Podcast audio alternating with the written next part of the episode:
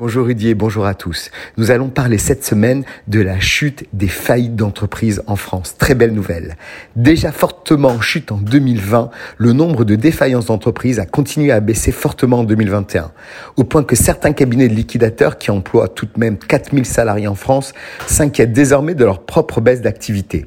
La vague de faillites un temps redoutée n'a pas déferlé. Mieux, les chiffres publiés mercredi 12 janvier par la Banque de France montrent que le reflux continue. L'année 28 000 entreprises sont entrées en procédure de redressement en liquidation judiciaire.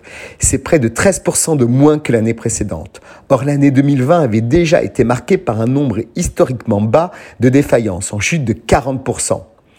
Plus la crise dure, moins les entreprises trébuchent. Un paradoxe qui n'étonne pourtant nullement les spécialistes du secteur.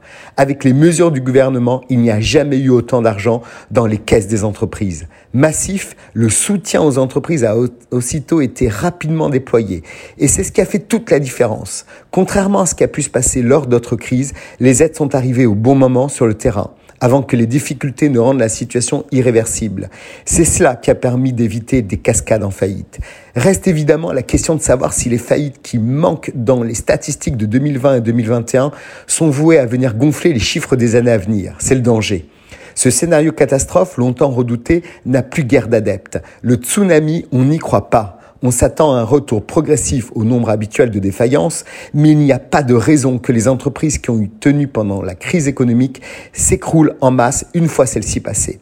Les milliards du quoi qu'il en coûte pourraient même au contraire renforcer le tissu économique. Avec les PGE, et même si ça n'était pas l'objectif initial, beaucoup disposent désormais de l'argent dont elles ont besoin pour préparer l'avenir et gagner en compétitivité. Pour les mois et les années à venir, le pessimisme n'a donc pas lieu d'être en matière de faillite.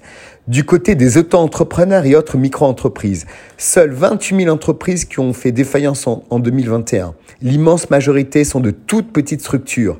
25 700 procédures concernent des micro-entreprises, 1400 des très petites ou petites entreprises, 150 des entreprises moyennes et 27 seulement des entreprises de taille intermédiaire ou de grande entreprise.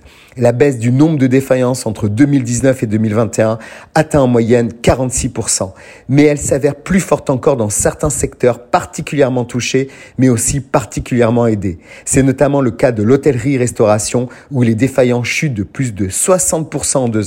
Ce sont des nouvelles qui nous réjouissent pour ce début d'année 2022. Soyons vigilants, gérer, c'est prévoir l'avenir et être bien conseillé. Alors à vos tableaux de bord et surtout sur cette vague d'optimisme, malgré ce contexte qui peut apparaître morose, très belle semaine à tous.